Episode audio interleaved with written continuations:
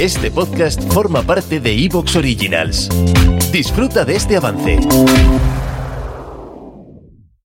Los cuentos de la Casa de la Bruja, tu podcast semanal de relatos de misterio, ciencia ficción y terror. Cada viernes al caer la noche, un nuevo relato. Si te gusta nuestro contenido, suscríbete. Y si te encanta, hazte fan desde el botón azul Apoyar y accede a todo el contenido extra. Y ahora, disfruta de este programa.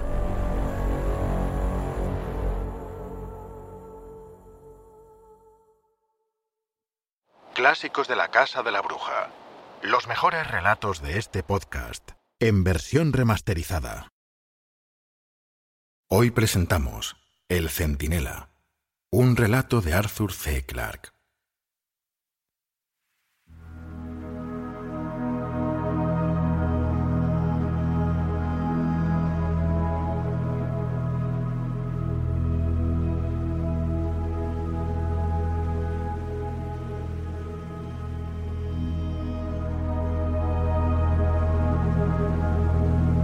La próxima vez que veáis la luna llena allá en lo alto, por el sur, mirad cuidadosamente al borde derecho y dejad que vuestra mirada se deslice a lo largo y hacia arriba de la curva del disco. Alrededor de las dos del reloj notaréis un óvalo pequeño y oscuro. Cualquiera que tenga una vista normal puede encontrarlo fácilmente. Es la gran llanura circundada de murallas, una de las más hermosas de la luna llamada Mare Crisium, Mar de la Crisis de unos 500 kilómetros de diámetro y casi completamente rodeada de un anillo de espléndidas montañas, no había sido nunca explorada hasta que entramos en ella a finales del verano de 1966. Nuestra expedición era importante. Teníamos dos cargueros pesados que habían llevado volando nuestros suministros y equipo desde la principal base lunar de Mare Serenitatis, a 800 kilómetros de distancia.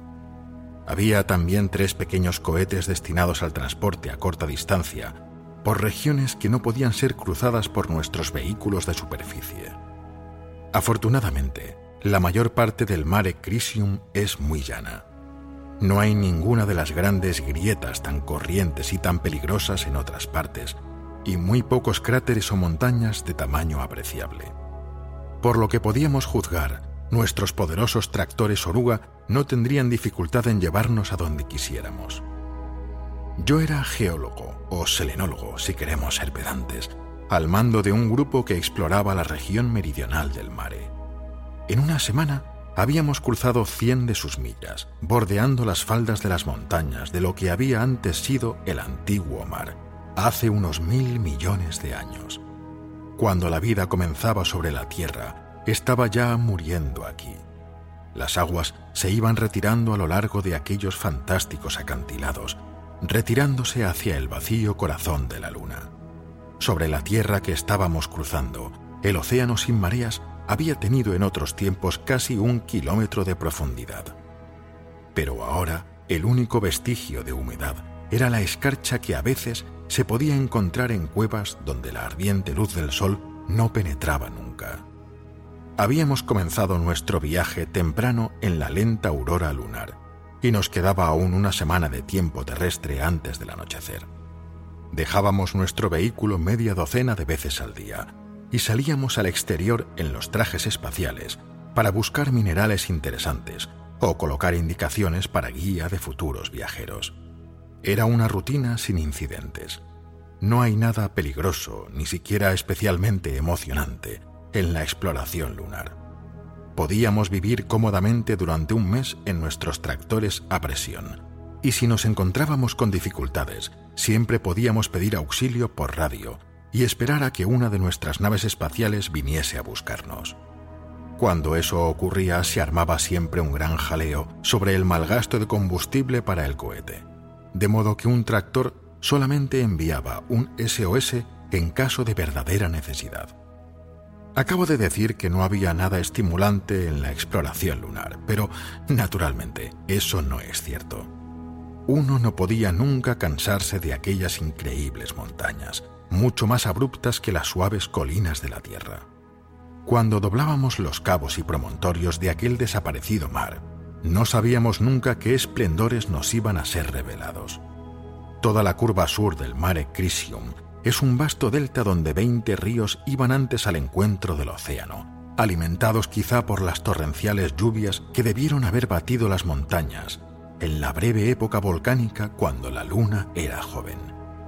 Cada uno de aquellos valles era una invitación, retándonos a trepar a las desconocidas tierras altas de más allá. Pero aún nos quedaban más de 100 kilómetros por recorrer, y no podíamos hacer otra cosa sino contemplar con nostalgia las alturas que otros deberían escalar.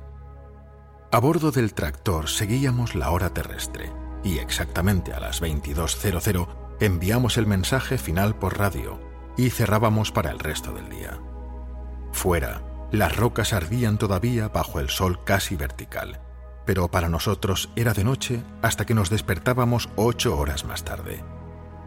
Entonces, uno de nosotros preparaba el desayuno se oía mucho zumbar de máquinas de afeitar eléctricas y alguien siempre ponía en marcha la radio de onda corta de la Tierra. En realidad, cuando el olor del tocino frito comenzaba a llenar la cabina, era a veces difícil no creer que estábamos de regreso en nuestro propio mundo. Todo era tan normal y casero, excepto por la sensación de poco peso y por la extraña lentitud con que caían los objetos. Me tocaba a mí preparar el desayuno en el rincón de la cabina principal que servía de cocina. Después de tantos años, recuerdo aún vivamente aquel instante, pues la radio acababa de tocar una de mis melodías favoritas, el viejo aire galés David de la Roca Blanca. Nuestro conductor estaba ya fuera en su traje espacial, inspeccionando nuestras bandas oruga. Mi ayudante, Louis Garnett, estaba de pie delante, haciendo algunas anotaciones en el diario de a bordo del día anterior. Mientras estaba de pie junto a la sartén, esperando como cualquier ama de casa terrestre que las salchichas se dorasen, dejé que mi mirada se pasease distraídamente por las paredes de la montaña que cubría todo el horizonte meridional, extendiéndose hasta perderse de vista hacia el este y el oeste, por debajo de la curva de la luna. Parecían estar a unos dos kilómetros del tractor, pero sabía que la más cercana estaba a 30 kilómetros de distancia. En la Luna, como es natural, no hay pérdida de detalle con la distancia, nada de aquella neblina casi imperceptible que suaviza las cosas distantes de la Tierra. Aquellas montañas tenían 3.000 metros de altura y se erguían abruptamente desde la llanura, como si en edades pasadas alguna erupción subterránea las hubiese empujado hasta el cielo a través de la fundida corteza. La base de incluso la más cercana estaba oculta de la vista por la pronunciada curvatura de la superficie del llano, pues la luna es un mundo muy pequeño y el horizonte estaba a solamente tres kilómetros del punto en donde nos hallábamos. Alcé los ojos hacia los picos que ningún hombre había escalado aún picos que, antes de llegar la vida a la Tierra, habían contemplado cómo los océanos en retirada se hundían sombríamente en sus tumbas, llevándose con ellos la esperanza y la temprana promesa de un mundo.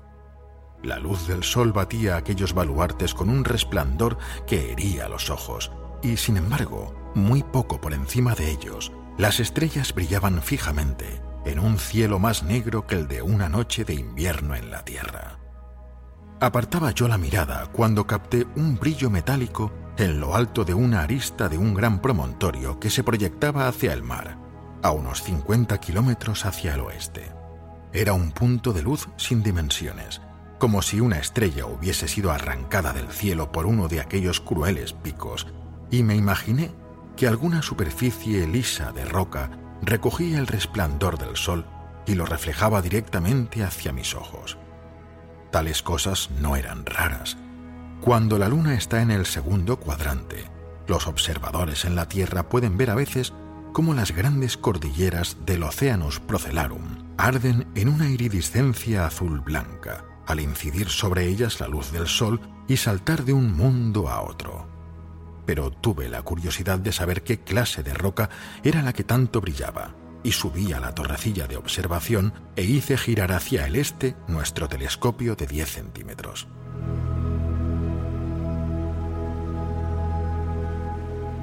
Pude ver lo suficiente para ser tentado. Claros y bien definidos en el campo visual, Los picos de las montañas parecían estar a solamente un kilómetro, pero lo que fuera que captaba la luz del sol era aún demasiado pequeño para ser resuelto. Y, sin embargo, parecía tener una ilusiva simetría, y la cumbre sobre la que se elevaba era extrañamente plana.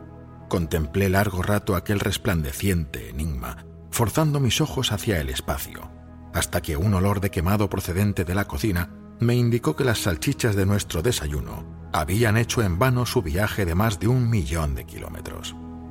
Toda aquella mañana discutimos durante nuestra marcha a través del Mare Crisium, mientras las montañas occidentales se iban elevando hacia el cielo. Incluso cuando estábamos buscando minerales en nuestros trajes espaciales, continuamos la discusión por la radio. Mis compañeros mantenían que era absolutamente cierto que no había habido ninguna forma de vida inteligente en la Luna. Los únicos seres vivientes que habían jamás existido allí eran unas cuantas plantas primitivas y sus antepasados algo menos degenerados. ¿Te está gustando lo que escuchas? Este podcast forma parte de Evox Originals y puedes escucharlo completo y gratis desde la aplicación de Evox. Instálala desde tu store y suscríbete a él para no perderte ningún episodio.